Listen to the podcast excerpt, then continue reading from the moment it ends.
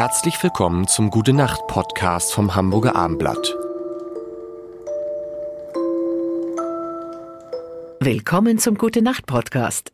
Hält Sie denn manchmal auch die Sorge ums Klima wach? Dann hören Sie doch einmal in Vattenfalls extra entspannende Energiewende Fortschrittstracks auf Spotify rein, in denen von mehr und mehr und mehr Fortschritten berichtet wird, die gerade rund um die Energiewende verwirklicht werden. Wird es detailliert?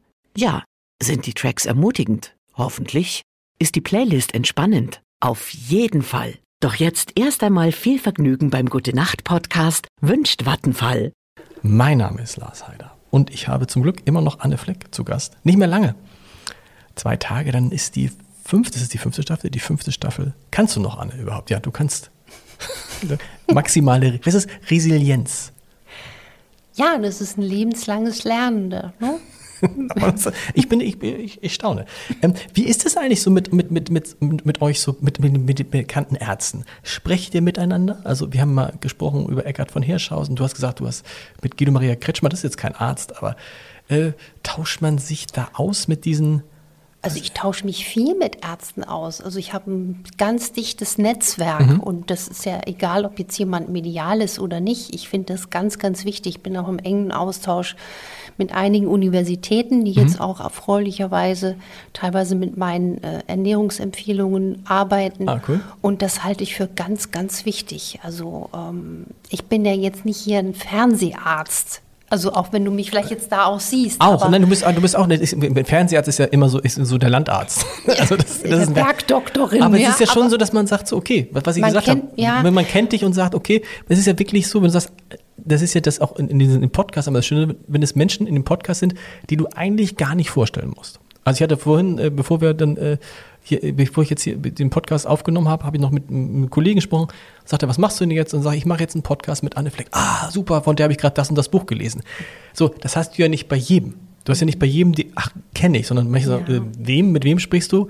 Und das hat natürlich viel mit Fernsehen und mit den Büchern zu tun. Absolut, absolut. Das ist ja, ich bin ja auch dankbar, dass ich meine Arbeit zeigen kann und damit auch demonstriere, was machbar ist und die Menschen aus der Ohnmacht hole.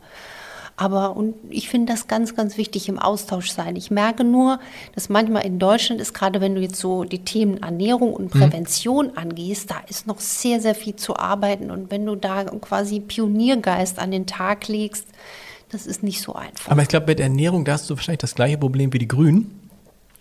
Auch ich oft als Vegetarier, wenn ich dann sage, nur sage, ich bin Vegetarier, dann haben manche Leute schon so eine Haltung, ich lasse mir hier nichts vorschreiben. Wo ich denke, ich will gar nichts vorschreiben, aber immer wenn du über Ernährung sprichst, sind die Leute, nein, ich lasse mir nichts vorschreiben, ich esse das, was mir schmeckt.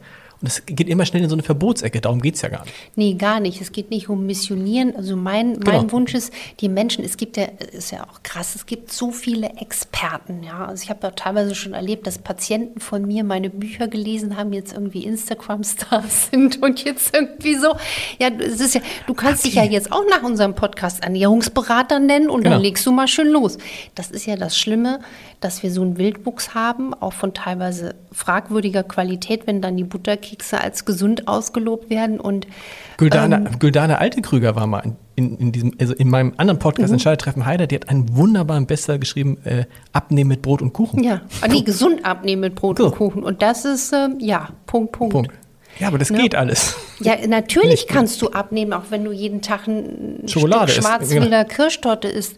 Du bist dann vielleicht schlank, aber du kannst halt auch ein dünner, dicker sein, ein super ja. schlanker Mensch, wo alle sagen, ganz toll abgenommen, aber du hast dann niedriggradige Entzündungen. Aber was einem natürlich, was prinzipiell dem Körper hilft, theoretisch, wenn er immer das Gleiche kriegt, ne?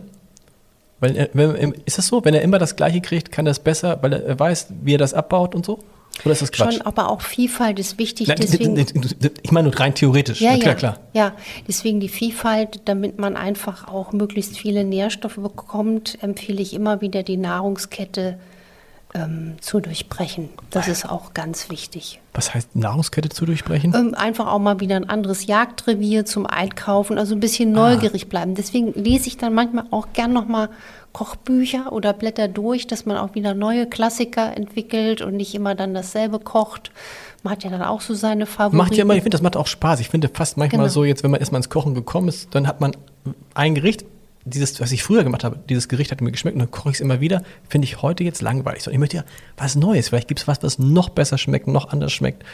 Und äh, wen wir da favorit, favorit, favorisieren, ne? Favorisieren, haben wir schon gesagt. Jotam Otto Lengi, wir sagen es nochmal, der muss auch mal in diesen Podcast kommen. Das wäre das wär der Hammer. Jotam oh, da würde ich gerne dazu kommen. Da wär das, äh, auch, der sieht auch, sieht einfach auch gesund aus, der Typ, ne? Schlank. Ja, ja. Und, äh, aber, und es schmeckt gut. Gute Nacht. Weitere Podcasts vom Hamburger Abendblatt finden Sie auf abendblatt.de slash podcast.